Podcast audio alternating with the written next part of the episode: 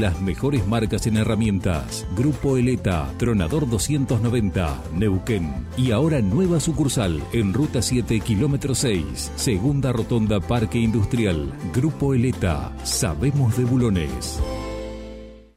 98.5 Radio 10. Radio 10 Neuquén. Desde las 7 y hasta las 9. Tercer puente.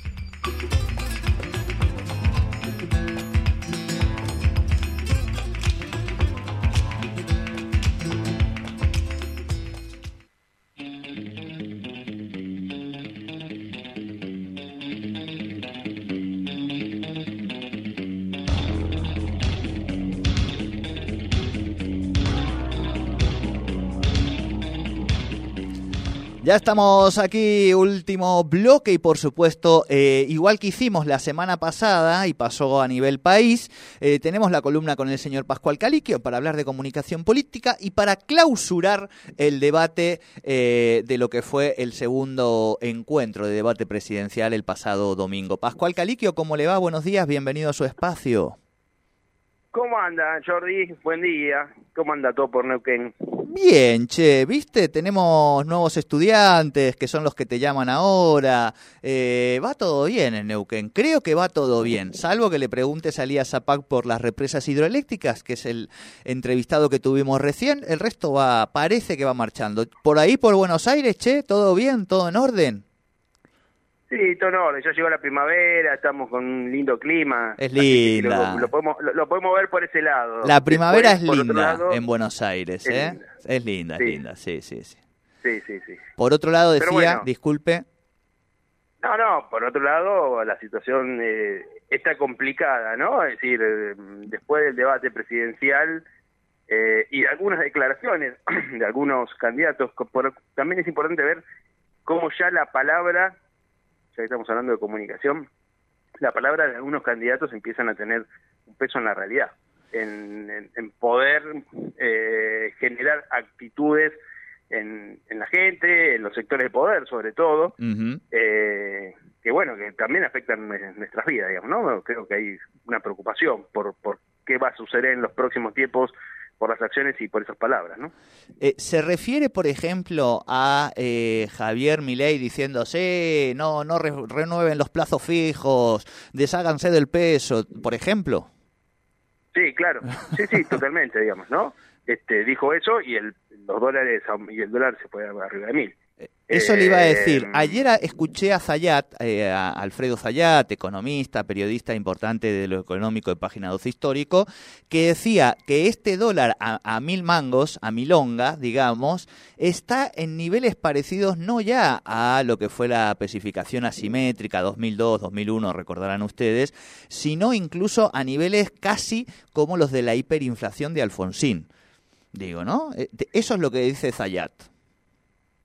Sí, yo no, digamos, bueno, él es economista, digamos, seguramente los economistas pueden, pueden hacer ese análisis, digamos, no yo eh, me, lo miro más desde el punto de vista del efecto de la de las palabras, ¿no? Como porque en realidad no hubo un hecho particular, sino que fueron, bueno, eh, las expectativas, cómo las expectativas empiezan a jugar un rol eh, a la medida que nos acerquemos, quedan solamente dos semanas para para la primera vuelta y, bueno, y lo que pasa ahí también va a generar otras expectativas y, bueno, me parece que hay que ser muy responsables, los candidatos y las candidatas tienen que ser muy responsables en ese en ese terreno, digamos, ¿no? Y en ese terreno también eh, me parece que es bastante relativo lo del debate presidencial, que es lo que nos convoca.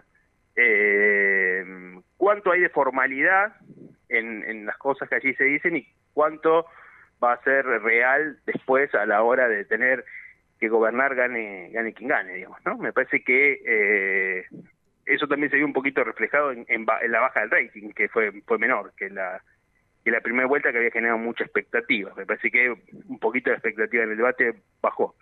Y después empezaron las especulaciones que la verdad que a mí me, me, me, parece que como que todos tuvieran que justificar, incluso yo mismo ahora en esta columna, eh, una opinión sobre quién anduvo mejor, quién anduvo peor, cuánto, ¿no? Y, circulan este, algunas encuestas eh, y algunos datos sobre quién tuvo mejor desempeño. Me parece que todo eso es muy, eh, cada uno que ve lo que quiere ver.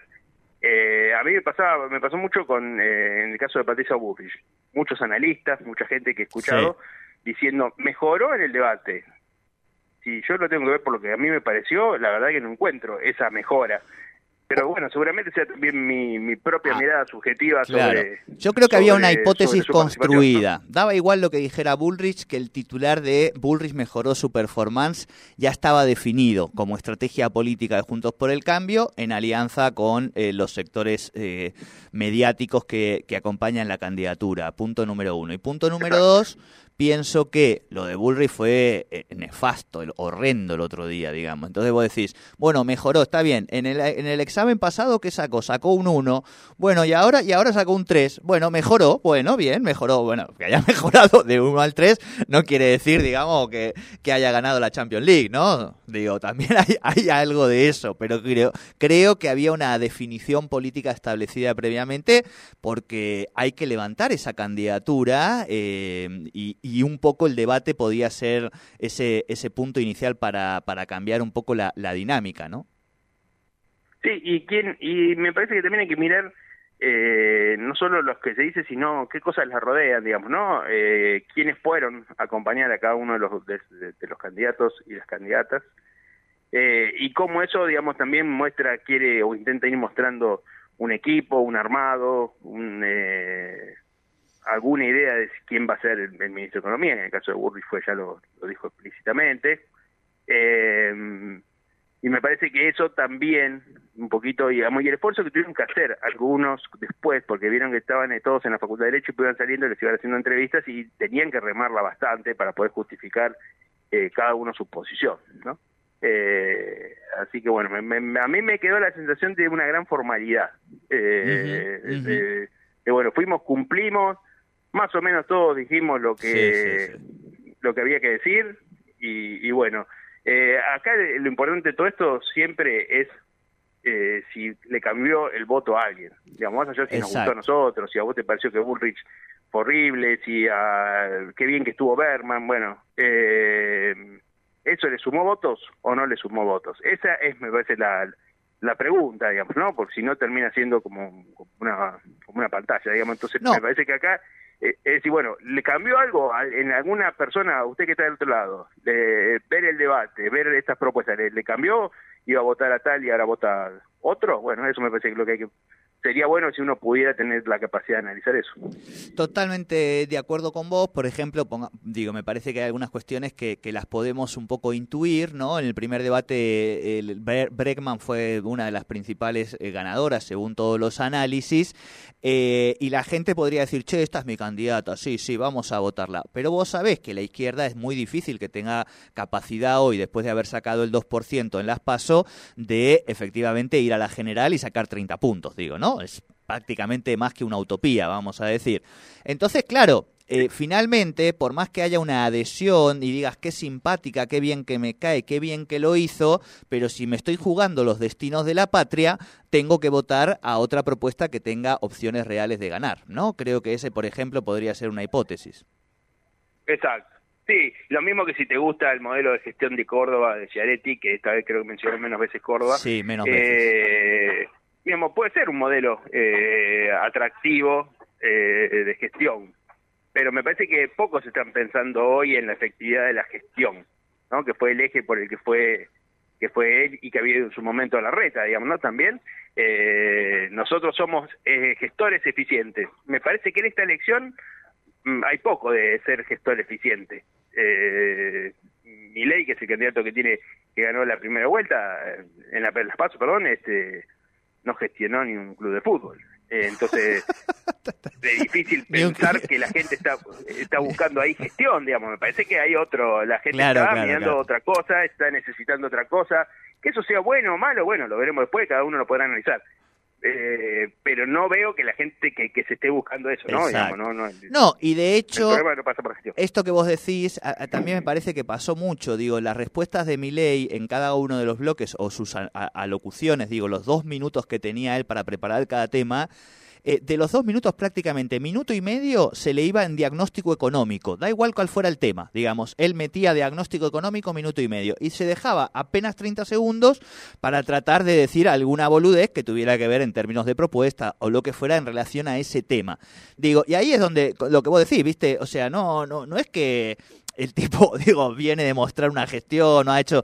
No, no, o sea, no, vos, decís, ni siquiera ha administrado un kiosquito, un maxi kiosco, te quiero decir, no le ayudó a, a, la mamá con, con, con, el negocio de la esquina, digo, ¿no? Y eso sí que hay que tenerlo. ahora se metió con Riquelme, me parece que va que, quiere meterse en el tema de, Boca también. ¿Se metió ¿eh? con Román?